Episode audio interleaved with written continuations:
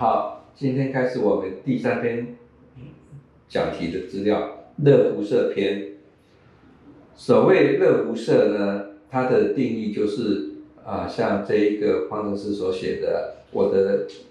热量呢就等于我的放射率，一个 sigma 就是我的 Steven Boltzmann 长，F 是我的这个所物体所处的位置的角度等等，还有我的表面面积，物体的这个表面积，还有温差的四次方成正比，这个温差一定是我们在这个科技上面用的绝对温度啊，度 K 来而定。那么这个方程式就是我们的普朗克啊这个定律。OK，好，那么我刚才讲的这个 Steven Boltzmann 常数呢，它是一个非常小的数字，十的负八次方。然后呢，emissivity 的话呢，大概零到一，这跟物体的颜色好，或者是粗糙度和反平面啊反射光滑度。有关系，然后呢，F 的话呢是跟我这个物体被照射以后，或啊可能会反射，可能会吸收啊，F 哈，如果一般我们以保守的角度来看的话，F 大概就是用弄一就可以了。那 AS 当然就是我们的这一个表面的面积哈，还有温度的四次方成正比。那辐射的热量的话呢？基本上就是我的温差除以我的热阻，换句话说，我的热阻就是我的温差除以我的这个热量，那就是 equation six 啊所表示的啊，这这个就可以了。基本上辐射的这个热量的话呢，它的传输不需要凭借任何介质也能够进行热传播，这跟我们的热传导以热对流是不一样的。热传导一定要有一个固体或者一个静止流静止的一个流体。啊，来做一个传播的媒介。那这个热对流呢，一定是一个物那个流动的流体才能够啊，把这个热从这边传到另外一边。那对于辐射热的话呢，啊，就不需要任何介质。这个道理啊，就是像我们的电磁波啊传送一样。所以说呢，太阳呢的能量到地球，其实空间上面是没有任何的介质的。所以说呢，它经过这个电磁波哈的呃光子的能量传输就可以到地球，否则地球哈就没有能量，就就会灭亡。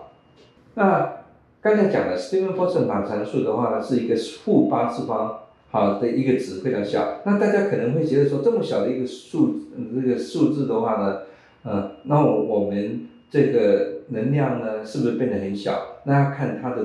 这个所在的一个应用的范围，比如说我们以一个温度又不能超过八十度哈的 CPU 温度，跟环境温度二十五度，在我们的 CPU 带三公分乘以三公分面积大小的话呢来看的话呢，我们的热量传输根据波兹曼，如果辐射热的话呢，大概只有零点四瓦。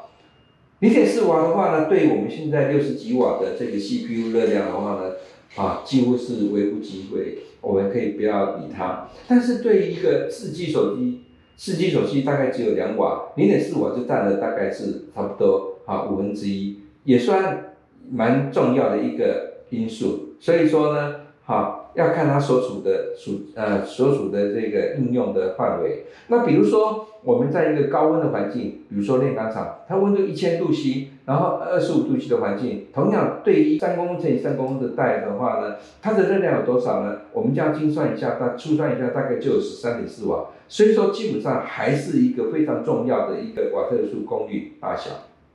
所以辐射热呢，基本上呢，如果我们对我们散热界来讲的话，只有在自然对流或者非常高温的物体，我们才需要考虑。请注意，我们在做散热的时候，辐射热只有在自然对流，啊，比如说像手机，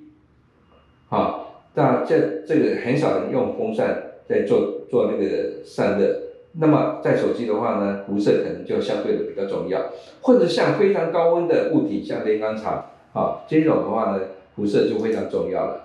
好，那所以说我刚才讲过了哈，热传导基本上跟我的高温低温的这温差的线性呈线性的一个比。然后呢，热对流也是跟我的这个高温低温的温差成线性比，只有在热辐射的时候呢，会跟我的温度的四次方成正比。所以温度越高，哈，为什么我的热辐射越重要？因为它是四次方。如果我们来做一个相对位置比较大小的话呢，以空气自然对流如果是零点一的话，那么我加了一个风扇，它的这个比例大概就变成一，就是差了十倍左右。然后如果我不要用强制功能呢，我用这个液体啊自然对流，就是不不流动的那个流体的话呢，大概也就是一点零。所以它的效率的话呢，就是自然对流的液体跟强制功能。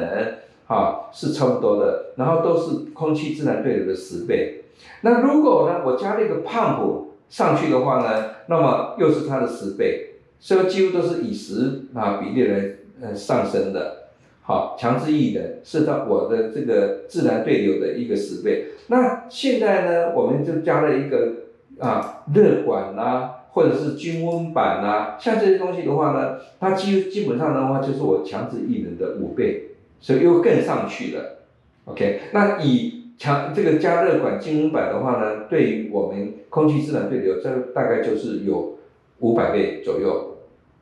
相当大的一个量，好。然后所以说呢，为什么在我们这个手机的话呢，有时候都要加热管或精温板，因为它是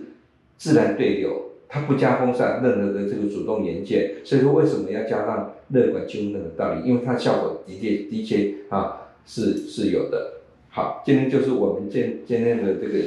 演讲的这个资料，谢谢。